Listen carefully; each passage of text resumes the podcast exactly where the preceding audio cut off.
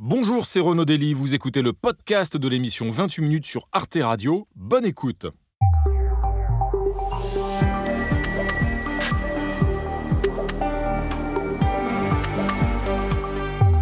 Bonsoir chers téléspectateurs, je suis très heureux de vous retrouver pour une séance de rattrapage des meilleurs moments des clubs de 28 minutes. Au programme ce soir, un duel François Hollande contre Jérôme Cahuzac. La victoire en Argentine du candidat à la tronçonneuse, Javier Milei, et puis des invités qui nous ont bien plu et qui nous parleront des histoires extraordinaires de l'hôtel des ventes Drouot à Paris, de surf ou bien encore du ballet Casse-Noisette. On commence tout de suite avec un premier dossier d'actualité, l'annonce par le ministre de l'Intérieur de la dissolution de groupuscules d'extrême droite. Frédéric Seyss, on vous écoute. suite aux démonstrations de force organisées par des groupuscules à Lyon et surtout à Romans-sur-Isère, après le meurtre de Thomas, cet adolescent de 16 ans poignardé lors d'une fête de village. Gérald Darmanin a annoncé en tout cas engager des procédures pour la dissolution de trois de ces groupes qui l'accusent de vouloir faire basculer le pays dans la guerre civile. Jean Quatremer la dissolution, pour vous, c'est une arme, politique efficace ou pas? Absolument pas. Je veux dire que euh, qu'est-ce que ça change à la réalité euh, de, que ça recouvre? Ça fait plaisir, on montre ses muscles. Et c'est vrai, euh, moi qui suis un peu, un peu, plus vieux que vous, j'ai connu cette période-là de la lutte contre le gauchisme, où on dit, à l'époque, la dissolution, c'était l'arme favorite, notamment de Marcelin, dit Marcelin la matraque. Marcelin, l'ancien ministre de l'Intérieur. qui était là pour casser les gauchistes. Et donc, il y avait des dissolutions à n'en plus finir. Est-ce que ça empêche, est-ce que ça, ça, ça, ça cache la réalité de ce qu'il ce y a. demain, on va dissoudre les Black Blocs. Imaginons, il n'y a pas d'association Black Bloc. pas un groupe constitué, oui. un groupe constitué. Ça va changer quoi Vous vous reconstituez sous un autre nom? Je veux dire, la gauche, au moment où on interdit les organisations d'extrême gauche, bon, passer son, et passer son temps à se recréer sous d'autres noms. Euh, l'extrême droite, c'est pareil. Ça montre plutôt, je dirais, c'est vraiment de l'affichage et de la part de, de, la part du ministre de l'Intérieur actuel, ça ne m'étonne absolument pas. La question, c'est plutôt de lutter en profondeur contre ce que ça recouvre, mmh. contre, les, contre le, effectivement le, fascisme, aussi contre l'islamisme radical. Il faut être, et il faut être brutal contre ces courants, mais dissoudre, ça ne sert à strictement rien. Rokhaya Diallo, y compris dans un moment bien particulier, on, voit ces, ces groupes d'extrême droite radicale s'afficher régulièrement maintenant dans la rue et visiblement entretenir une menace croissante d'après le ministère de l'Intérieur.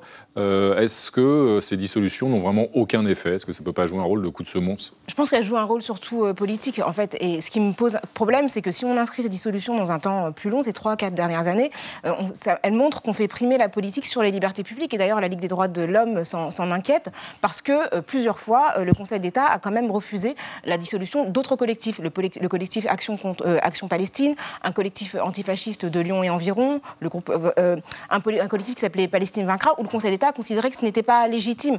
La réalité, c'est que euh, je pense que Gérald Darmanin utilise euh, des moyens de communication et ne met pas vraiment en œuvre pour que cessent les actions violentes. Par exemple, il y avait un groupe Telegram qui s'appelait FRDTer qui avait euh, été effectivement...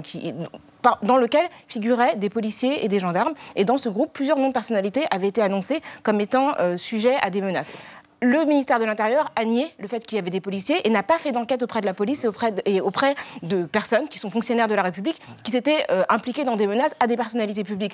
Donc moi, je trouve que c'est plus grave dans ce cas-là que d'annoncer des dissolutions de groupes que de toutes les façons vont se reformer. Mais euh, cela dit, alors euh, pas, suffisant bien sûr les dissolutions de groupes. En même temps, il faut préciser aussi que vous risquez des poursuites judiciaires si vous reconstituez un groupe qui a été dissous avec les mêmes cadres, les mêmes membres, etc. Est-ce que ça, quand même, ça ne peut pas servir Paul Melun? Bah, manifestement, ce n'est pas suffisamment dissuasif, puisque les groupuscules dont on parle là sont eux-mêmes des émanations des groupuscules qui ont été dissous Même si parfois ils perdent des éléments au passage, si je veux dire. C'est ce que dit un peu, Ils perdent un peu, mais je rejoins ce que dit Jean Quatremer. C'est dans les esprits qu'il faut agir. C'est pas par ces dissolutions qui ont plus un aspect, à mon avis, euh, liberticide. Quand on crée les dissolutions en 1936, c'est contre les ligues d'extrême droite qui, elles, voulaient renverser l'État et la République par les armes. Et après, on a progressivement étendu cela euh, pour eh bien, des motifs qui, même non violents, pouvaient être des motifs qui, je ne sais quoi. Enfin, à, la, fin, on arrive sur quelque chose d'assez flou. Et je pense que ces dissolutions ne servent à rien, si ce n'est à M. Darmanin de s'affirmer politiquement comme un ministre de l'Intérieur très fort et très puissant, ce qu'il n'est pas d'ailleurs. Euh, et je pense que c'est pas comme ça qu'on lutte contre l'ultra-droite. J'ajouterai pour finir qu'on parle de la menace d'ultra-droite, c'est 1200 ou 1300 fichés, c'est à peu près 3000 pour l'ultra-gauche, fiché S, 3000 pour l'ultra-gauche et 8000 pour l'islam politique. Politique. Donc en plus, en termes de menaces, l'ultra-droite ne me paraît pas non plus en explosion, même si elle est naturellement hautement Les décisions liberticides, dit Paul Melun, Jean Quatremer, mais quand elles sont liberticides, effectivement, elles sont cassées au tribunal. Par exemple, la dissolution du soulèvement de la- des soulèvements de la terre a été cassée. Donc c'est Oui, la preuve que l'état de droit fonctionne. Ah, bien sûr, non, mais là, y a- y a- heureusement, il y a un contrôle juridictionnel qui s'exerce et on verra ce que, ce que décidera, ce que décidera le, le juge. Mais le juge, euh, en même temps, il faut voir, quand le Conseil d'État, ce sont en général des gens qui, sont dans- qui étaient auparavant dans les cabinets ministériels et le- au moment où la majorité change, se retrouvent au Conseil d'État, d'accord? Donc il y a une espèce de rollover en permanence entre le Conseil d'État et le gouvernement. Donc au bout d'un moment, le Conseil d'État ne fait que valide parce qu'ils ne vont pas annuler l'ensemble de ces décisions parce qu'ils savent qu'un jour, eux-mêmes seront au pouvoir, ils n'ont pas envie de voir leurs décisions se faire annuler. Donc le contrôle, il, c'est pas un contrôle judiciaire indépendant, contrairement à ce qu'on croit. Ça, ça joue, mais on n'ira pas jusqu'à di- à, à-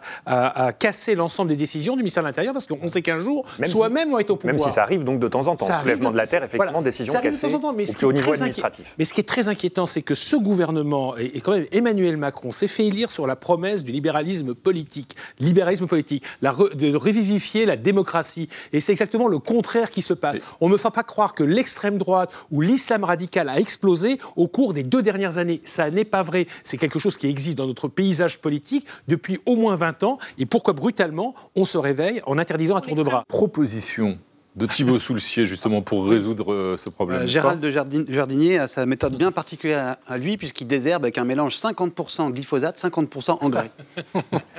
Merci écolo. Thibaut Soulcier.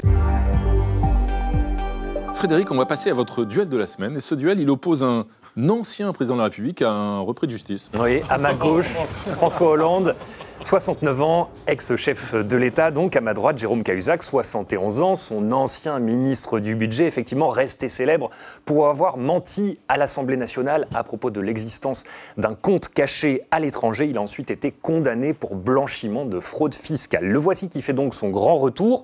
Sa peine d'inéligibilité vient de s'achever et on le voit dans des réunions publiques sur ces terres de Lot-et-Garonne, alors dans des petites salles mais quand même pleines à craquer.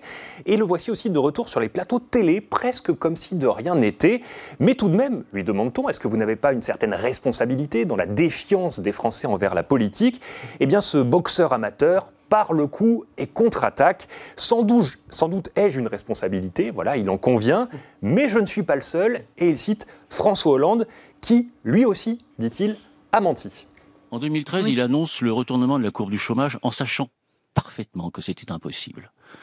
Aucune note de la direction de la prévision, de la Banque de France, de la direction du budget, de la direction du Trésor, aucune note ne lui permettait d'annoncer cela, bien au contraire même. Il l'annonce en 2013 en sachant que ça n'est pas vrai. Si j'ai ma part de responsabilité et que j'assume, bah, il faudrait peut-être que les autres reconnaissent la leur et l'assument. On en est loin. En résumé, pourrait-on dire, euh, Jérôme Cahuzac se reconnaît euh, coupable, mais pas responsable de la défiance des Français envers, euh, envers la politique. La meilleure défense, c'est l'attaque, on le sait, celle contre un ancien président de la République. Donc, interrogé, François Hollande, lui, déplore une confusion qui abîme la vie politique. Moralement, il restera euh, celui qui a menti, qui a menti euh, à sa famille politique, qui m'a menti et, et qui euh, a menti à tout le pays en définitive. Je voulais inverser la courbe du chômage, et ben puisque c'est pas arrivé euh, à temps. J'aurais donc menti, mais non, c'est confondre ce qui est un objectif politique, euh, ce qui est une, une promesse qui mérite d'être tenue toujours, mais avec euh, un mensonge pour un, fait privé. Cette confusion abîme la vie politique.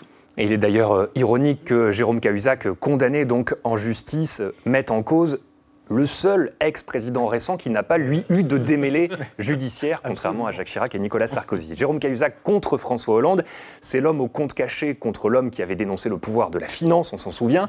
Rokhaya Diallo, au-delà des questions de personnes sur l'aspect démocratique, est-ce que vous trouvez-vous immoral qu'un ancien ministre, comme ça, qui a menti les yeux dans les yeux, on se souvient de l'expression, revienne, fasse son retour? Alors déjà sur la comparaison effectivement avec ce qu'il attribue, enfin ce qu'il considère comme un mensonge de la part de François Hollande, je trouve que c'est problématique parce qu'il y a une différence entre euh, annoncer quelque chose et ne pas savoir exactement quand cela se produira, mais mettre en œuvre des politiques pour que ça survienne et euh, voler de l'argent aux Français. Parce qu'en fait cacher de l'argent euh, à, une possible taxation, c'est ôter la possibilité pour les Français d'avoir un retour en fait sur l'argent que- auquel tout le monde doit contribuer. Après, c'est vrai que philosophiquement, j'ai plutôt tendance à penser qu'une fois qu'une personne a purgé sa peine, elle ne doit pas porter le stigmate éternel de ce qu'elle a fait auparavant. La réinsertion. de Voilà, je pense qu'on peut euh, effectivement plaider pour une réinsertion. D'ailleurs, il y a des très bonnes politiques de réinsertion des anciens euh, délinquants euh, en France. Donc, effectivement, peut-être qu'il peut passer par un programme, par un programme d'insertion. Mais pour être plus sérieuse, je, je fais aussi confiance à la population, euh, j'espère, pour, pour effectivement confier les rênes du pays à des personnes qui ne continueront pas à voler l'argent des Mais Français. est-ce qu'on peut vraiment, justement, Paul Melun, faire confiance aux électeurs, comme le dit Rocaille Diallo Parce que ça s'est déjà vu des élus euh, condamnés qui se représentent et qui Ah, sont mais- finalement élus. Moi, je vais vous dire, je suis parfaitement sur cette ligne. C'est-à-dire que si Jérôme Cahuzac, malgré tous les griefs que j'ai eu faire, à lui faire, et, et beaucoup de griefs à lui faire, Mm. à la fois sur la gauche, euh, il fait partie de ceux qui, qui se sont fourvoyés, ceux qui ont détruit euh, la gauche. C'est c'est le grand virage libéral, c'est le virage maastrichtien, c'est l'argent. Et, et après, c'est, si vous voulez, le dégoût des Français de la politique. Donc moi, je n'ai que des reproches à faire à ce monsieur Cahuzac, et je pense qu'il devrait se cacher, qu'il n'a pas à revenir comme ça sur le devant de la scène en politique. Et là, vous parlez de politique, vous fait parlez pas de délit, vous camp. parlez pas de Par condamnation contre, judiciaire. Voilà, j'en viens à votre question. Mmh. Par contre, effectivement, si les électeurs du Lot-et-Garonne, ma foi, souhaitent avoir ce monsieur comme maire ou comme député ou comme conseiller général départemental, eh bien, c'est leur problème. Moi, je crois en la démocratie. Il a purgé sa peine, donc il peut faire de la politique, monsieur Cahuzac. Maintenant, c'est lui et sa conscience, j'ai envie de dire. Alors, le regard de notre ami Thibaut Soulcier. Mhm. On peut euh, reconnaître des spécimens de socialistes aux zoos politiques à leur grande gueule et leurs tout petits bras. Merci Thibaut. Notre actualité de la semaine, Frédéric, c'est le Qatar. Omniscient, omniprésent et on a l'impression omnipotent. Oui, d'ailleurs, euh, l'accord sur la libération des otages s'est fait sous le patronage du Qatar, médiateur en quelque sorte entre le Hamas d'un côté, les États-Unis et Israël de l'autre. Victoire diplomatique pour cet État de seulement 3 millions euh, d'habitants, grand comme un département français. Une preuve d'influence mondiale. Une autre, un an après la Coupe du Monde euh, de football qui avait été organisée dans ces stades climatisés de cette petite péninsule riche de ces immenses ressources en gaz. Euh, Nicolas Bouzou, comment vous expliquez, vous, cette influence croissante du Qatar? Bah, en fait, donc le Qatar, c'est une espèce de, de tout petit État avec une rente en matière d'hydrocarbures qui est absolument euh, incroyable et qu'il a, a réinvesti en grande partie dans son euh, soft power, pardonnez-moi pour le mauvais euh, français, avec euh, quelque chose qui, au fond, une politique étrangère qui est entre cynisme absolu et pragmatisme, c'est-à-dire euh, on parle au Hamas, on parle à Israël, on, on accueille une base euh, américaine. Alors on est d'une certaine façon dans le, dans le pire de la réelle politique Oui, parce qu'il n'y a ouais. aucun principe derrière ça. Mais là, en l'occurrence, bah, au moment où on se parle, ça leur sert puisqu'ils sont en position, en effet, de pouvoir essayer de, Centrale, de, de jouer un rôle Ouais, de négociateur. Mais cynisme ou Oui, duplicité, ça. euh, Julie Ah Graziani ben, ça, je dois dire qu'à ce niveau-là, euh, Talleyrand et Kissinger doivent se Oui. retourner dans leur tombe. Euh, non, alors Nicolas a rappelé la position géostratégique euh, centrale du Qatar, qui lui donne bien sûr dans la région un pouvoir d'équilibre. Mais ce qui est intéressant, ce qui- ce qui est en fait même exceptionnel dans cette histoire, et vous posez la question de la sincérité, c'est la capacité qu'a eu le Qatar, au-delà de l'argent dont il dispose, au-delà de son pouvoir d'influence par le sport, à réunir euh, un mouvement terroriste quasiment pris sous son aile, patronisé, euh, et sa capacité de continuer à dialoguer avec un ensemble de démocraties. que les dirigeants politiques du Hamas sont au Qatar. Absolument, le absolument. Le chef du Hamas réside au. Qatar. Donc la question, c'est est-ce que ça signifie qu'il y a un soutien du Qatar au Hamas Ou est-ce que plus vicieusement, Oui. Ah oui, le le. Qatar, et, parce qu'il le finance, il le 30 finance lourdement. 30 millions d'euros, Bah, euh, absolument. concret. Oui. Non, mais est-ce que du coup, Pascal, plus vicieusement, ça ne signifie pas aussi que le Qatar a sur le Hamas le pouvoir d'un bailleur sur son locataire Ah. Car enfin, où irait le Hamas si le Qatar ne veut plus l'héberger Hmm. Et le pouvoir d'un créancier sur son débiteur Car que ferait-il si le Qatar lui coupait les vivres Et c'est comme- certainement ce pouvoir-là qui lui a donné de peser dans la négociation et d'obtenir l'accord euh, dont il est question. Rappelons-le, Pascal Blanchard, c'est quand même incroyable quand on y pense. Il y a une base militaire américaine et à côté, il y a le Hamas, quand même dans le même pays. Et en même temps, le, je vous le- rappelle, le, petit chef du, du Hamas. Et les. Qataris sont les seuls à négocier avec les Iraniens, et les Qataris sont au milieu du conflit. Rappelez-vous qu'il y a eu un boycott des États périphériques et l'Égypte cumulée pendant plusieurs années du Qatar, qui a été en guerre avec l'Arabie Saoudite, une guerre diplomatique extrêmement violente. Le Qatar a joué une carte depuis quelques années de se retrouver coincé entre les deux grands empires, pour faire à peu près simple. Et donc, comme tout le monde a besoin du Qatar, tout le monde a aussi joué sur cette carte-là, puisqu'il joue sur tous les registres. Oui, c'est de la politique absolument sans aucune morale, mais dont tous les acteurs sont parfaitement conscients. Oui, mais avant, il fallait une neutralité. Aujourd'hui, il faut être engagé Non, non, rappelez-vous- pour, pour, pour être Rappelez-vous les dans Américains, la diplomatie. L'affaire afghane, quand les Américains ont besoin de négocier avec les talibans, ça s'est passé avec les Qataris. Les Qataris ont joué cet espace qui a arrangé toutes les grandes puissances de la région, Hmm. parce que où les Américains ont négocié avec les talibans sinon Tout le monde accepte cette- ce rôle un peu exceptionnel, ce rôle un peu hors norme, ce rôle totalement amoral, et en plus, le cadeau qu'on offre aux Qataris, c'est le football. Et bientôt, je vous le rappelle, ce seront les Jeux Olympiques. Ils sont candidats. Euh, Parce que, euh, Nicolas Bouzou, est-ce que ça peut durer longtemps? Est-ce que euh, cette influence du Qatar, eh ben, finalement, elle peut s'installer euh, sur le long terme. Ah oui, je pense que ça peut durer longtemps. Ah oui. Oui, ça- bah oui, oui, parce que vous voyez bien que de toute, on le voit bien aujourd'hui, c'est de toute façon l'interlocuteur, en effet, d'un- d'un très grand nombre de. Enfin, j'allais vous dire, quand on a le cul entre deux à un seul. moment donné, on tombe aussi. Vous voyez, je veux dire, ça peut pas forcément cet équilibre. Bah là, ils sont plutôt renforcés par la séquence euh, qui s'est ouverte depuis six semaines. Oui. Et la base américaine est en- non, mais en 2020-2021, par contre, ça a failli leur Oui, coûter oui, cher. Ils ont subi le blocus de l'Arabie Saoudite, Exactement. euh, Pascal Je le rappelait. ouais. Ils ont été écartés des accords d'Abraham. Ils auraient pu se retrouver complètement ostracisés. Exactement. Alors, Coco, s'il vous plaît. Ah, un destin. Pas. On vous presse. Bon, mais c'est Black. Friday. C'est Non, il y Black en a un Friday, quand regardez. Black ah oui, c'est Black Friday au Qatar. Et oui, c'est quand même le Black Friday pour le Qatar parce que partout ils font des affaires. Occident, frères musulmans, Hamas, voilà. Continuons ensemble notre séance de rattrapage des meilleurs moments des clubs de 28 minutes avec l'histoire de Claude Askolovitch et des rives des continents de Benoît Forjard qui ce soir nous parle de notre passion pour les cagnottes en ligne. Mais avant cela, revenons à notre débat sur la fin de vie. Frédéric Seiss, c'est à vous. 2024 sera-t-elle l'année où l'euthanasie deviendra légale? Cela fait des mois que l'exécutif réfléchit au contour de ce projet de loi sur la fin de vie, loi promise par Emmanuel Macron lors de la dernière présidentielle. Mais le chef de l'État hésite, il sait le sujet sensible. Est-ce qu'il faut, par exemple, inclure dans ce texte le suicide assisté, oui ou non? Comment prendre en compte les soignants qui, en bonne part, sont très réticents à pouvoir euh, donner euh, la mort? Le gouvernement donc tâtonne, repousse l'échéance. Il ne sera pas présenté, ou en tout cas examiné avant les européennes du mois de juin, alors qu'il était promis déjà pour, euh, pour cette année. Catherine Tricot, la fin de vie, ça fait partie de ces textes sociétaux, comme on dit, comme le mariage et l'adoption pour tous, où finalement vous risquez de ne contenter personne entre ceux qui pensent que vous allez trop loin et ceux qui pensent que vous n'allez pas assez loin. Il y a que des coups à prendre.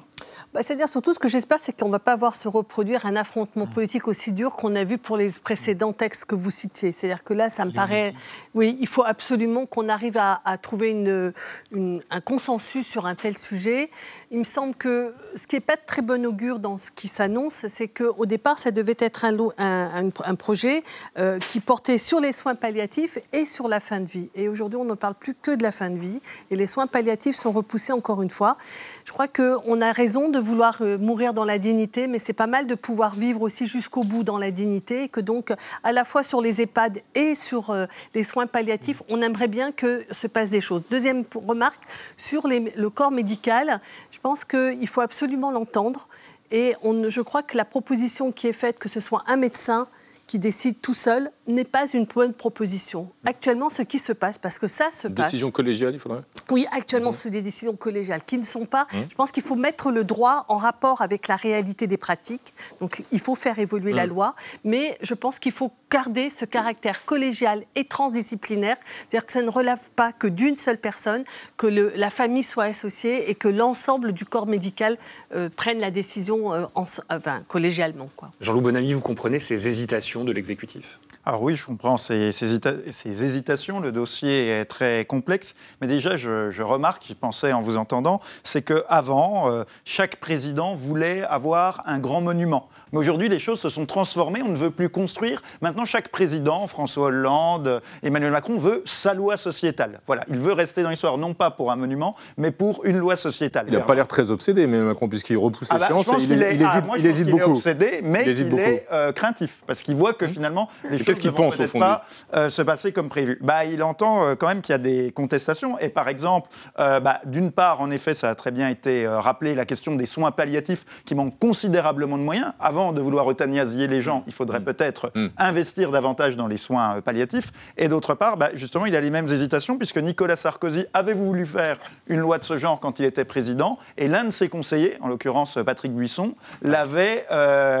dissuadé de le faire en lui disant le risque, c'est que l'euthanasie dégénère en eugénisme et qu'on se mette euh, finalement par éliminer euh, les handicapés, les plus pauvres, les plus démunis. Et c'est Ah, le là, risque. là, on n'en est pas là quand même avec la On n'en est pas proposition là, mais c'est ce que redoutent certains soignants. Ouais. Jean Quatremer, pour vous, il faut aller vite sur, cette, sur ce projet de loi? La France est, est un pays qui est en retard euh, par rapport à d'autres pays européens. D'abord, je me demande de quoi le pouvoir a peur. Quand on regarde les sondages depuis 30 ans, 80% des Français sont en faveur d'une loi sur la fin de vie.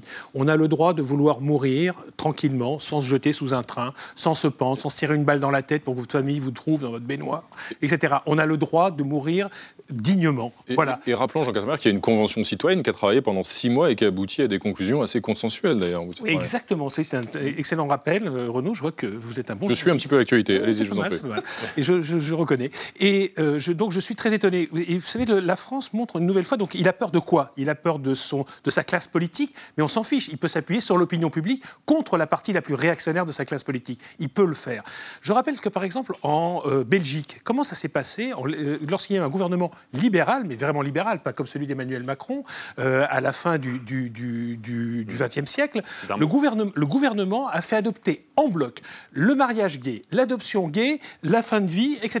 Je veux dire, tout est passé en bloc. Il n'y a pas eu de manifestation dans la rue et simplement, on a pris en compte le changement de la société. Nous, en France, on met 20 ans pour adopter ce qui aurait dû être adopté en quelques, en quelques semaines. Même chose pour le mariage gay en France, avec les hésitations de François Hollande, qui a pourri le débat pendant deux ans. Donc là, qu'on aille vite, on a le droit de disposer de son propre corps Alors- et on a le droit de vouloir mourir dignement. Voilà. Les hésitations euh, du chef de l'État vues par Coco? Et oui, fin de vie, Macron hésite. Questionnons la volonté de Dieu en organisant une messe à l'Élysée. Voilà, quelle bonne idée. Ça. Merci Coco. Place au point com de la semaine avec vous, euh, Alix. La victoire, là, pour le coup, d'un drôle de zigoto, c'est en Argentine. Oui, je vous laisse le terme zigoto ou fanfaron pour citer Pascal Blanchard tout à l'heure. Oui, au lendemain de son élection, Javier Milei a été applaudi par l'ex-président brésilien Jair Bolsonaro. Leur première interaction au téléphone a été filmée et donc publiée sur les réseaux sociaux. On les voit en train de rire à gorge déployée ils se félicitent chaudement. Et pour compléter donc ce club des populistes fantasques, il manquait Donald Trump qui lui aussi a félicité euh, Javier Milei pour sa lutte contre le socialisme. Je cite dans une vidéo, Trump a dit au futur président argentin Make Argentina Great Again, qui est décidément un slogan qu'on peut vraiment décliner à l'infini. Au-delà des sout- Recycle aussi. oui, on recycle, bah oui, c'était l'occasion. Au-delà des soutiens de Javier Milei, ce sont ses idées, donc il est climato-sceptique, pro-armes, anarcho-capitaliste, selon ses mots, opposé à l'avortement, qui inquiètent les internautes, mais surtout la façon dont il exprime ses idées, souvent avec une tronçonneuse entre les mains, symbole de son désir de couper les dépenses publiques. Sur X, cette vidéo dans laquelle il brandit sa tronçonneuse dans un bain de foule n'est pas passée inaperçue. Ce type est taré, peut-on lire. Autre commentaire, c'est un film d'horreur ou alors un cauchemar, ce type mais plutôt un film d'horreur, selon un autre internaute qui compare l'élection de Milley à un sacre à la tronçonneuse. Et évidemment, comment ne pas penser au film d'horreur? Mais l'inquiétude n'est pas nouvelle puisque le mois dernier, vous avez peut-être vu les images, le futur président argentin avait tapé dans le cadre d'une émission télévisée sur une piñata en forme de banque centrale qu'il veut supprimer pour dollariser totalement son pays. Donc les Fury Rooms, vous savez, ces salles où on a le droit de tout casser en payant, eh bien ça, ça a de l'avenir visiblement. Un paradoxe toutefois, depuis des mois, Javier Milei, il s'en prend euh, à ceux qu'il, enfin, aux gauchistes qu'il insulte, selon ses mots, hein, aux woke, et pourtant ses vidéos sont extrêmement inclusives puisque même les enfants de 4 ans peuvent les comprendre. Dans celle-ci, il arrache sur un tableau des étiquettes avec le nom des ministères qu'il veut supprimer, notamment le ministère des Femmes. Un commentaire sur X, ce mec, c'est Pinochet avec un costard cravate, les cheveux en pétard et un style fanfaron. Et lui, il a été élu, bon, ce parallèle avec l'ancien dictateur chilien est très subjectif, hein, c'est euh, la vie d'un internaute, mais parlons quand même des cheveux en pétard de Milei. Euh, ils ont beaucoup inspiré les internautes Il y a eu par exemple ce montage sur Instagram en légende. 7h du mat, je vois que l'Argentine a un nouveau président et ensuite donc ces photos de Dick Rivers, Wolverine, ainsi que Milley. Dans la même veine, ce tweet d'un cinéphile créatif. Pardon, mais ça c'est Benoît Magimel dans un biopic sur Dick Rivers. On ne choisit pas ses sosies, malheureusement. Mais la coupe de Milley est-elle une coïncidence? Pas sûr du tout. Sur X, un internaute allemand a placé côte à côte des photos de Boris Johnson, Trump, du néerlandais Gerd Wilders et de Javier Milley, tous coiffés, décoiffés, ébouriffés, façon euh, Tony and Guy, ou alors comme s'ils sortaient d'un concert de punk. Avec cette légende, personne ne va me faire croire que c'est un hasard, à croire que la coupe en pétard, eh bien, c'est un nouvel outil des anticonformistes pour promettre une politique décoiffante, elle aussi. Pascal Blanchard, est-ce que ces outrances qui nous choquent de Javier Milei ne l'ont pas aidé justement à accéder au pouvoir? Bah, vu la situation de l'Argentine qui cherchait une rupture absolue, au moins il correspond à une rupture absolue. À coup de tronçonneuse, il va couper la société, il va la massacrer. Vous avez dit qu'il n'y avait pas de rapport avec Pinochet, mais dans la société argentine, oui, il y a un rapport avec Pinochet. Je vous rappelle que sa première décision, c'est, et c'est sa priorité, faire Mhm. fermer le musée qui raconte les crimes de la dictature. Ça a été parfaitement entendu par la vieille droite, traditionnaliste, bourgeoise et les militaires en Argentine. Il correspond à une histoire. Sauf que, à la différence de Pinochet, il n'a pas de cascade de militaire, il a une coupe de cheveux ébouriffée et d'un seul coup, il donne le sentiment d'être moderne. C'est aussi pour ça que les jeunes ont voté pour lui, dans un pays où, il faut le reconnaître, le pays est aujourd'hui à ras du sol. C'est le chaos, il correspond au chaos, il a la tête du chaos, il a la tronçonneuse du chaos, et le chaos va arriver. Mais en deux mots quand même, Nicolas Bouzou, il y avait en face un ministre de l'économie qui était le candidat du centre. Non. Euh, c'était, bah, tout de même. Non, non, c'était un candidat Perron. Non, non, je suis désolé. Sans- Enfin, oui, mais était en tous les cas, il est quand même responsable du bilan. Il est quand même comptable du bilan. Non, ça- ça, je vous suis S'entend, donc, complètement. on demande à des gens d'élire euh, quelqu'un éventuellement euh, qui est fautif des 140% de- de- Alors d'inflation. ça, je vous suis complètement là-dessus. C'était un candidat péroniste, alors péroniste modéré, mais enfin, euh, l'Argentine a subi des décennies de péronisme, c'est-à-dire d'interventionnisme, de protectionnisme, d'inflation, qui ont ruiné le pays. Donc voilà, on en arrive là. Moi, je trouve ça euh, très, très important, ce qui est en train de se passer, parce que au-delà même des idées, mais le, le fait qu'un candidat à la présidentielle ait une tronçonneuse à la main et ça amuse des gens, mais ça veut dire que nous entrons dans une espèce d'ère de violence politique. Parce que les gens normaux, quelles que soient leurs idées, pardonnez-moi, ils n'ont pas une tronçonneuse. Dans tous les cas, la tronçonneuse, ça. ça a inspiré Coco, euh, visiblement, votre dessin, cher Coco. Oui, mais il faut rappeler que les Argentins ont voté pour ce type. Il Oui. va nous sortir. Voilà, ça va leur servir de scalpel, en effet. Et un, un petit Et, euh, deuxième Un, Ouais. un petit deuxième, hein. Ah bah Voilà, oui, avec euh, Laserface, le vrai. complètement. Oui, oui. Il y a des similitudes, en effet. C'est maintenant l'heure d'accueillir notre invitée de la semaine, Judith Benamou. Elle est journaliste euh, et elle va nous emmener à l'hôtel. Alors, pas n'importe lequel, en l'occurrence, l'hôtel Drouot. Bienvenue à vous. L'hôtel Drouot, dont vous nous racontez donc les histoires extraordinaires dans cet ouvrage, hein, Histoire extraordinaire de l'art à l'hôtel Drouot, de Vermeer à Louise Bourgeois, c'est paru chez, chez Flammarion. Alors, l'hôtel Drouot, c'est donc une salle de vente euh, mythique hein, qui est située au, au cœur de Paris, en plein 19e arrondissement, un, un haut lieu euh, donc de l'histoire de l'art, mais c'est aussi une véritable caverne d'Alibaba. On peut encore euh, y trouver, on y trouve des trésors euh, euh, que l'on n'imaginait pas dénicher? Alors, je ne suis pas là pour faire de la promotion de Drouot aujourd'hui, parce que j'écris sur le marché de l'art justement, mais c'est en effet un lieu extraordinaire. Euh, et c'est même une sorte, aujourd'hui, c'est une sorte de marché de, de gros des objets d'art et des œuvres d'art, mais euh, ça a été longtemps l'épicentre mondial du marché de l'art, et c'est ce qui m'a intéressé dans ce livre.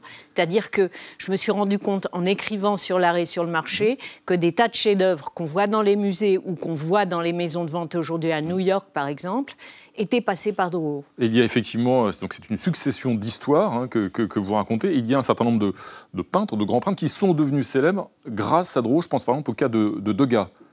Euh, disons que c'est pas exactement ça, mais il y a toute une partie de son œuvre Mmh. qui était absolument inconnue parce qu'il détestait vendre. En fait, il avait une production spéciale pour le commerce et par ailleurs, il, il gardait, il thé- thésaurisait sa production pour lui parce qu'il avait toujours l'impression que c'était imparfait. Donc, il voulait pas s'en séparer. Il était absolument obsessionnel. Donc, d'un côté, il produisait des, des éventails, ce qu'il appelait des articles, des éventails peints qu'il vendait en masse. Et, et bah, évidemment, il vendait quelques tableaux. Mais d'un autre, il gardait le reste. Et lorsqu'il est mort, euh, une grande vente a été organisée À Drouot. et qui a révélé le niveau d'avant-gardisme de son travail. Alors, Vous parlez des, des- des salles de, de vente. On sait que, le- par exemple, le monde du travail a beaucoup changé avec le télétravail. Je me posais la question en vous entendant si désormais les acheteurs vont encore physiquement dans les salles de vente ou est-ce que tout se fait à distance de manière déshumanisée désormais? Bah, vous avez bien deviné, il y a beaucoup de... Enfin, pas déshumanisé, puisque tout est question humaine dans, le même. rapport à l'art. Mhm. Mais euh, beaucoup d'acheteurs tiennent... Il y a deux possibilités. Soit ils veulent vraiment se montrer et faire de la pub euh, pour dire c'est moi qui ai acheté ça et je, Je l'ai acheté là. très cher et je suis tellement fort. Ouais. Et, et d'un autre côté, il y a tous ceux qui veulent passer incognito, qui ne le disent pas et qui utilisent l'intermédiaire d'un employé de la maison de vente ou d'un marchand privé.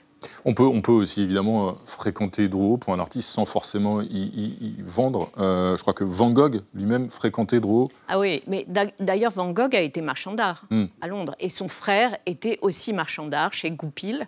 C'était Et- pas ses propres euh, tableaux que Vincent Van Gogh vendait. Non, de non, son non. vivant. De son vivant, un seul a été vendu. Mhm. Mais, mais euh, en revanche, il était absolument passionné par ce qu'il pouvait voir à Drouot, parce qu'à l'époque, à Drouot, il y avait beaucoup d'art qu'on dit aujourd'hui contemporain, qu'on disait moderne à l'époque. Et lorsqu'il a été euh, enfermé volontairement à Saint-Rémy, il a, il a demandé à son frère de lui envoyer des estampes pour avoir quelques, quelques idées. Mmh. Et, et en fait, on voit que son inspiration suit l'actualité des ventes de Drouot, Mmh. ce qui est absolument euh, incroyable, quoi. Merci euh, Judith Benamou d'être venue partager avec nous donc, ces histoires extraordinaires de l'art à l'hôtel Drouot. Euh, de Vermeer à Luce Bourgeois, il faut vous lire. Donc c'est euh, chez Flammarion, c'est un, un très beau livre. Euh, Drouot, Drouot, j'en connais une aussi qui va aller vendre ses dessins à Drouot, n'est-ce pas Louison? Disons que c'est Sandro, on aurait pu faire quelques affaires, une petite Joconde à 1 euro, moi je- je- j'en prends une. Eh ben voilà, on va tenter. Merci Louison, merci Judith Benamou. Merci beaucoup. Alors on connaissait Brice Denis, Igor Dosgor. Voici Fred Bernard de Savigny-les-Beaunes. Bonsoir, Enchanté. bienvenue à vous. Fred Bonsoir. Bernard, ravi de vous accueillir. Alors vous êtes écrivain et illustrateur et vous publiez ce superbe livre intitulé Surf. Euh, le surf, c'est votre passion. Vous racontez dans cet ouvrage et vous illustrez donc la beauté de cette discipline fascinante, euh, la communion avec l'océan, les risques aussi. Vous admirez le surf hein, depuis de nombreuses années. Et pourtant, vous n'en faites pas. Vous êtes euh, sympathisant, mais pas pratiquant en quelque sorte. Parce que vous-même, d'ailleurs, vous avez subi des, des blessures, vous ne pouvez pas le faire. Il y a une forme Ouais, de- frustration ça. de votre part. De... Ouais, Alors, c'est Alain Bourdon euh, qui a fait les dessins, moi je l'ai écrit. Mais je dessine aussi, c'est pour ça que c'est perturbant. Euh, oui, oui, non, moi j'ai eu des. J'ai fait beaucoup de skateboard où j'ai eu deux traumatismes crâniens. Enfin, j'ai des vis dans le bras à cause de la moto. Je me suis cassé quatre vertèbres en tombant d'une falaise de 12 mètres. Donc, je prends soin de moi depuis mes 23 ans, en fait. Et, et Mais donc- j'ai- j'ai êtes- fait un peu avec mon frère et mon cousin. Oui, vous avez transposé cet amour du risque, si j'ose dire, sur le, le surf. Qu'est-ce qui vous fascine dans cette, euh, Ben, dans cette discipline? Bah alors, euh, c'est Alain qui a eu l'idée de ce livre, en fait, hein, le dessinateur, parce qu'il sait que je suis fan et que j'ai- je les observe beaucoup, et que j'ai lu beaucoup de livres sur le surf. Et euh, on avait envie de faire notre livre sur le surf, en fait. Mhm. Donc, effectivement, euh, moi, ce qui me fascine, c'est c'est d'abord l'histoire du surf, Mhm. qui est hallucinante. Ça remonte Euh, d'ailleurs, c'est vrai. euh, D'où est-ce bah, que ça vient le 1000 surf mais en tout cas, euh, quand Cook les a observés, euh, le premier occidental, apparemment, les a La création observés, du surf, c'était c'est 1778. premières origines D'accord. Donc il est un peu halluciné, nous on se lavait pas et eux ils se baignaient toute la journée. Et, euh, et- 18e siècle, donc 18e siècle, Ouais, début du siècle. 18e, D'accord, ouais. d'accord. Et, c'est... et puis c'était un truc cultuel, enfin c'était sacré, c'était pas un art sacré, mais c'était un- une activité euh, euh, presque religieuse. Et justement, dans le livre, vous parlez de l'esprit du surf plus que Mmh. du sport. Et alors, quel est cet esprit dont vous vouliez parler qui n'apparaît pas dans d'autres livres nécessairement? Ah, disons que là, j'ai essayé de tout embrasser. C'est-à-dire que entre, il n'y a, a pas beaucoup de sports qui ont, amené euh, des fringues, de la musique, euh, le lancer de poids, par exemple. Hmm. Il n'y a rien. Euh, et là, en fait, on a, on a fait une balade, on a, on a tiré des, des lignes entre tous ces. Hmm. euh, tout, tout, tout, tout- c'est, un, tout un monde, quoi. Il y a une communion évidemment avec la nature et d'abord avec Bah, l'océan. Il y, a une, euh, il y a une dimension quasiment mystique dans la pratique Ah, du surf. c'est un des plus ingrats qui soit, quoi. Enfin, déjà, enfin, il y a des Mhm. millions de gens qui s'y essaient. Combien de gens continuent Pourquoi ingrat Il faut Bah, au départ, euh, euh, On tombe à peu près 7240 fois avant de Voilà, réussir à sur la planche. Puis combien de- Donc si on ne prend pas de plaisir à l'attendre, Mm. la vague, Ouais. par rapport au temps qu'on passe sur la planche, Il y en a un qui, qui tient assez bien sur la planche, c'est Kelly Slater qui, qui signe donc cette star euh, absolue du surf, qui signe donc la préface de votre ouvrage. Pourquoi? C'est un, c'est un ami, une connaissance, c'est un euh, personnage il, qui vous il adore le, le travail de dessin d'Alain. Je crois qu'il lui a acheté un ou deux dessins. Et euh, Mm. quand on Mm. a eu fini, il lui a demandé euh, s'il voulait faire une préface. Et, Et il l'a faite. Une belle préface d'ailleurs. Où il parle de l'enfance, c'était aussi nous, parce que nous, c'est la génération Goonies. Donc skateboard, euh, skate, bicross, il y a tout ça. Et c'est la même génération. Bon, moi, je suis le moins sportif des trois. Les Jeux Olympiques de Paris approchent. L'épreuve de surf doit avoir lieu à Tahiti et qu'il y a une polémique parce que l'organisation de cette épreuve là-bas, elle suscite euh, beaucoup de, de résistance au regard des dégâts environnementaux qu'elle pourrait provoquer. hein. Il faudrait construire une tour pour euh, les juges, c'est ça, qui, tour qui pourrait euh, détruire les coraux? C'est global. Enfin, les, les problèmes de- c'est un sport aussi qui est un peu polluant. J'ai fait un tout un, un sujet là-dessus, mais. euh, euh, Bah, comment c'est polluant Ça- Parce qu'il y a juste ça me une semble- planche. Ouais. Non, non, non. Ouais, mais Ce qui est polluant, c'est ce genre de choses qui vont être construites sur les coraux. Et tout le débat, il est, aujourd'hui, il y a des techniques qui peuvent éviter de mettre des caméras et des arbitres Ouais. dessus, et on pourrait très bien, avec des drones, faire exactement ce que les juges font. Donc aujourd'hui, il faut tenir compte, oui, de l'écologie, et oui, d'un des plus bels endroits au monde. Il y en a plein d'autres. hein. Ça aurait pu être à Osgore, ça aurait pu être ailleurs. Si c'est Tahiti, il faut juste pas détruire la nature. Et le surf est justement quelque chose qui fait attention à la nature. Donc c'est paradoxal. vu que Pascal Blanchard était un grand surfeur, on s'en doutait. Donc, Bah Fred, ouais, ouais, ouais. Fred Bernard, le surf peut l'heure, on en a ménager parlé, la on en a nature. Bah, disons que les grands surfeurs, ils prennent beaucoup l'avion, les planches, il n'y en a pas beaucoup qui sont recyclables. euh, La wax, il y en a à la cire d'abeille, mais les autres, c'est pétrochimique. Donc, toutes mes... Alors que le lancer de poids dont je parlais tout à l'heure, Bah voilà, c'est sûr. on peut recycler le boulet. Merci.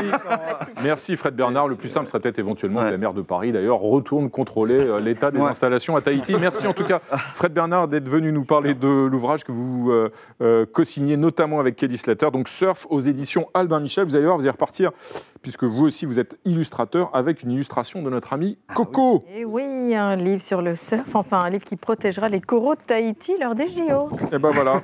Merci euh, Coco. Karl Paquette, un danseur étoile de renom qui a fait sa carrière à l'Opéra de Paris. Bienvenue à vous, installez-vous. Voilà que vous penchez donc désormais, Karl Paquette, au, chevet des plus jeunes en montant au théâtre Mogador à Paris euh, et jusqu'à la fin février, jusqu'au 25 février me semble-t-il, un spectacle intitulé Mon premier casse-noisette. En quelque sorte, c'est Tchaïkovski à la, portée des, des tout petits, mais un Tchaïkovski pardon, légèrement adapté sur la forme justement pour euh, euh, maintenir l'attention, captiver euh, l'attention des plus jeunes Alors c'est surtout la danse qui est adaptée complètement euh, au jeune public et aussi aux grands, hein, malgré tout. Euh, Casse-Noisette, c'est un format très simple, c'est deux fois 40 minutes. Et dedans, on y a intégré un peu de narration, parce que je pense que les enfants ont besoin aussi parfois de repères, de ce qu'ils ont vu, de savoir ce qu'ils ont bien compris, ce qu'ils ont vu, et peut-être aussi de leur annoncer ce qui va peut-être arriver. Et après, on ne dit pas tout, mais il y a un peu de magie, il y a un peu de fantaisie, il y a de l'humour, il y a plein de choses aussi, les ingrédients qui sont un peu nécessaires, je trouve, pour un enfant. Là, je vais parler de vous, mais il me semble que l'un de vos modèles, c'est Baryshnikov, parce que vous dites qu'il était à la fois un incroyable danseur, mais aussi un interprète. Est-ce que c'est ce que vous voulez montrer aussi aux plus, aux plus jeunes, que la danse classique, c'est un tout, c'est une discipline complète? Et que c'est hyper, que accessible aussi, parce que ça reste, c'est vrai, de l'excellence pour nous dans le travail au quotidien, mais ce qu'il faut, c'est que ça parle à quelqu'un quand il vient voir un spectacle, qu'il en ressorte une émotion, plein de choses, donc ça, c'est le plus important. Et Casse-Noisette, pour revenir à la première question, c'est aussi mon premier ballet. Quand je suis rentré à l'école de danse, c'est la première fois que j'ai participé au spectacle de la compagnie, c'était Casse-Noisette, en petit soldat. Euh, euh, Donc euh, voilà. Ah, c'est quand même un peu votre Madeleine aussi à vous. Et, et comment réagissent justement les- le jeune public qui vient, qui vient voir le spectacle? Comment réagissent les enfants? Quel, quel âge ils ont d'ailleurs en règle générale à peu près? Quelle est la En moyenne d'âge? fait, on avait dit que c'était à partir de 5 ans, mais dans les faits, il y en a beaucoup qui ont moins que 5 ans. Moins que cinq et ans. à partir du moment où en fait, l'enfant tient devant un spectacle de 40 minutes, euh, à partir de là, et l'avantage, c'est que c'est un spectacle d'enfant, donc euh, il n'y a pas ce côté euh, très guindé euh, où on n'ose pas poser la question, mais moi, j'ai pas de problème à ce qu'un enfant pose la question, c'est quoi ça en fait? Il y a un grand enfant là qui veut vous en poser une. J'ai cette expérience, ma, ma petite de 4 ans et demi vous a vu. Euh, Ah. Elle a très bien tenu, elle a aimé. Ouais. Elle a rigolé, Ah ouais, et, elle a, doit- et elle a dansé en sortant. Ouais, ça, et- je, ça, je sais pas. je Ah bon, pas. ouais, parce que Et beaucoup d'enfants Elle s'est pas, pas endormie, euh, vous êtes sûr Antoine Elle s'est pas pas- elle s'est pas endormie, j'ai eu un rapport euh, vraiment circonstancié. c'est. Alors, c'est euh, évidemment un spectacle qui est adapté aux plus petits, donc qui est quelque peu raccourci. Mais attendez, ça veut dire que vous rabotez Tchaïkovski? Vous osez? Alors l'avantage de- du casse-noisette, c'est qu'on l'a à peine touché. Il y a une partie du cauchemar au deuxième acte qu'on a enlevé réellement, euh, qui ne correspondait pas en tout cas à ce qu'on voulait faire. C'était nous plutôt bonbons, pâtisserie, ce qu'on voit euh, quand même euh, sur les photos. Euh, mais euh, le format de casse-noisette est assez adapté justement aux enfants. Euh, la première partie, on n'y a absolument pas touché et c'est 41 minutes, on va être très précis. Est-ce que ça a donné justement envie à votre fille, euh, Antoine Benoît De manger des bonbons, oui. Non, mais de, de danser, de danser. De... Vous-même, vous disiez, hein, Karl Paquette, que quand vous étiez enfant, quand vous aviez 8-10 ans, vous ne souhaitiez pas spécialement, vous ne voyiez pas pas d'être danseur. Je crois que vous vouliez même jouer au foot. euh, Ouais, ouais, j'ai- beaucoup de- Alors, alors, alors, danser, je sais pas, mais euh, j'avais pas compris parce que je vous connaissais pas. Elle, elle- elle dit maintenant, je veux être Karl Paquette. Eh ben voilà. Ah bah, si elle veut faire le roi des rats, elle, elle est la bienvenue, on fera des, des séances spéciales. Merci beaucoup, Karl Paquette. Il faut donc aller voir euh, absolument mon premier casse-noisette au théâtre Mogador jusqu'au 25 février. Et figurez-vous que justement, euh, grâce à Erwan Terrier, on a saisi la fille d'Antoine Bueno sur le vif alors qu'elle était en train d'assister à votre spectacle. Voilà, c'est ça. Comment Casse-Noisette peut devenir avec un jeune public casse-bonbon. Mais pourquoi il porte un collant, le monsieur J'ai faim, j'ai envie de faire pipi. gna, gna, gna. Eh ben voilà. Merci. Merci. Merci à vous, Karl Paquette. Merci, Erwan Terrier. Bienvenue à vous, Claude, et à votre histoire de la semaine. Et ce soir, vous avez une euh, triste nouvelle à nous annoncer. Le petit chien est mort. Quelle magnifique référence, Renaud. Vous avez raison, le petit chien est mort, mais avant de mourir, eh bien, il a vécu, et il a vécu, ça vous embouche un coin, grâce à une loi non écrite, mais qui s'imposait aux hommes de la campagne portugaise du siècle dernier, loi qui interdisait qu'on enterre vivant un jeune animal s'il avait déjà ouvert les yeux. Alors je vous parle d'un enfant de 8 ans, prénommé Léonel, qui connaissait la loi et qui alors avec ses frères dissimula un bébé chien survivant d'une portée assassinée enterrée vivante par papa. Papa avait raté un chiot dissimulé par un bout de bois. On attendit, les enfants attendirent que le chien ouvre les yeux et là ils allèrent voir les adultes. Oh là là, il y a eu des cris, il y a eu des punitions, mais pour le chien il y eut la vie car la loi s'imposait et c'est ainsi qu'au printemps 1992, au village de Conqueras, Bobby, chien de berger, entra dans la famille Costa. Mais voyez-vous, j'en suis navré, ce miracle de la naissance est la seule chose à peu près notable qui est arrivée à Bobby au cours de son interminable existence qui vient de s'achever, car, vous nous le dites, Bobby est mort samedi dernier. Il était né le 11 mai 1992. La famille Costa l'avait inscrit sur les registres officiels. Il aura donc passé parmi nous 31 ans et 165 jours, ce qui aura fait de lui le plus vieux chien du monde et sans doute le chien qui aura vécu le plus longtemps sur cette terre depuis que les chiens WAF existent. Et ce record Guinness, dont il n'avait pas confiance, fait de Bobby un sujet de méditation, voire un vertige théologique. Car enfin, il fallait bien que quelqu'un là-haut, quelque chose, ait veillé sur lui. Forcément, il y avait eu un dessein pour qu'il soit sauvé. Bobby était né pour quelque chose de grand. Est-ce qu'un record de longévité est un exploit?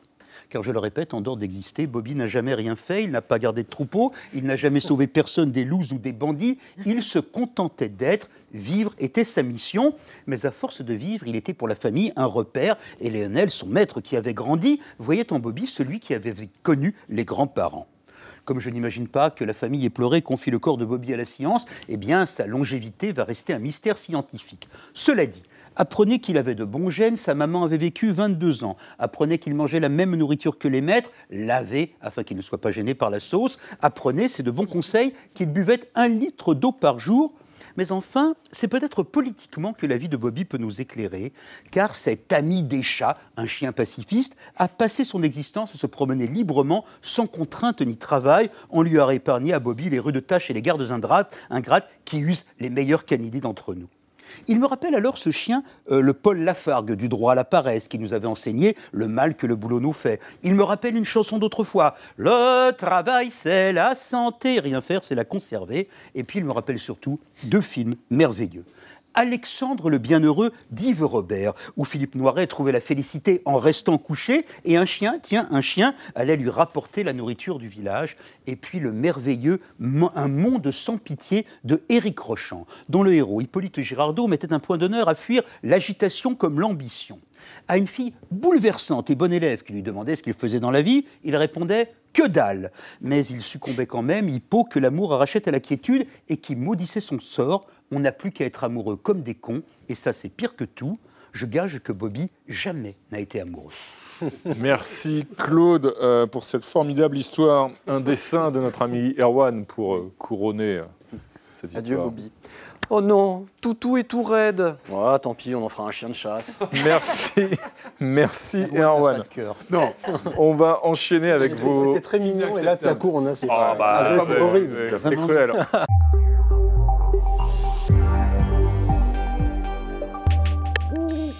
Bonsoir Renaud, le saviez-vous, les Français raffolent des cagnottes en ligne. Plus que n'importe où en Europe, nous adorons ajouter notre rouble au pot commun. Généreux comme je vous devine, vous avez non seulement donné, mais peut-être même avez-vous un jour organisé une cagnotte en ligne au prétexte de l'anniversaire d'une pote ou pour vous faire refaire le blaire, projet longtemps enfoui qu'Internet a rendu possible. Aucune activité humaine ne saurait échapper à la collecte, le magnifique comme le dérisoire, le tragique comme le futile ou le cruel. Les bonnes raisons de solliciter la générosité se multiplient, au point de nous créer parfois d'insolubles tourments. Qui, par exemple, n'a jamais été convié à financer le cadeau d'anniversaire démesuré d'une personne qu'il connaît à peine? Pour votre malheur, vous avez croisé un jour l'heureuse bientôt trentenaire, et vous voilà poussé à contribuer. 5 euros suffiront bien, vous dites-vous. Du voyage en Patagonie, vous prenez en charge à vous tout seul l'achat du magnète à coller sur le frigo. Vous n'aurez qu'à rester anonyme. Mais dans ce cas, à quoi bon donner? Allez, vous vous décidez pour 30 euros, somme assortie d'un message fleuri qui justifiera que vous sortiez de l'anonymat. Clic, qu'on en termine. Le succès de la cagnotte numérique tient sans doute à cette rapidité, presque indolore, pour celui à qui le don arrache une partie de lui-même. Qui encore n'a jamais éprouvé un odieux sentiment de soulagement en voyant échouer un appel au don pour lequel il avait contribué de façon trop généreuse dans un élan d'ivresse? À quelques heures de la triste échéance, on vous a pourtant relancé par texto. Plus que 100 euros pour atteindre mon objectif, je compte sur toi. Et vous avez fait la sourde oreille. Vous avez laissé crever l'artiste qui tablait sur vous pour réaliser son premier clip. Oh, mesquine misère de notre époque. Passé minuit, vous lui écrivez Zut, eut ton message à l'instant, vraiment désolé. Oh, pas grave, tu peux toujours me faire un virement.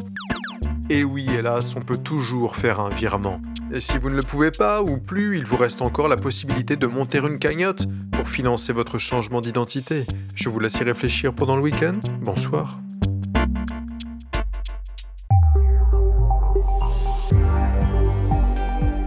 Merci de nous avoir suivis, chers téléspectateurs, et on se quitte en musique avec Mirza, un autre chien que celui de l'histoire de Claude, interprété par Nino Ferrer, bien sûr. Rendez-vous demain 20h05 pour 28 minutes samedi et son club international. Tchuss. Vous avez pas vu Mirza. La la la la la. Vous avez pas vu Mirza. La la la la la. Bonjour, c'est Renaud Dely, vous aimez les best-of, les florilèges, les morceaux choisis, les anthologies. Eh bien, voici la crème de la crème, le meilleur de 28 minutes. Bonne écoute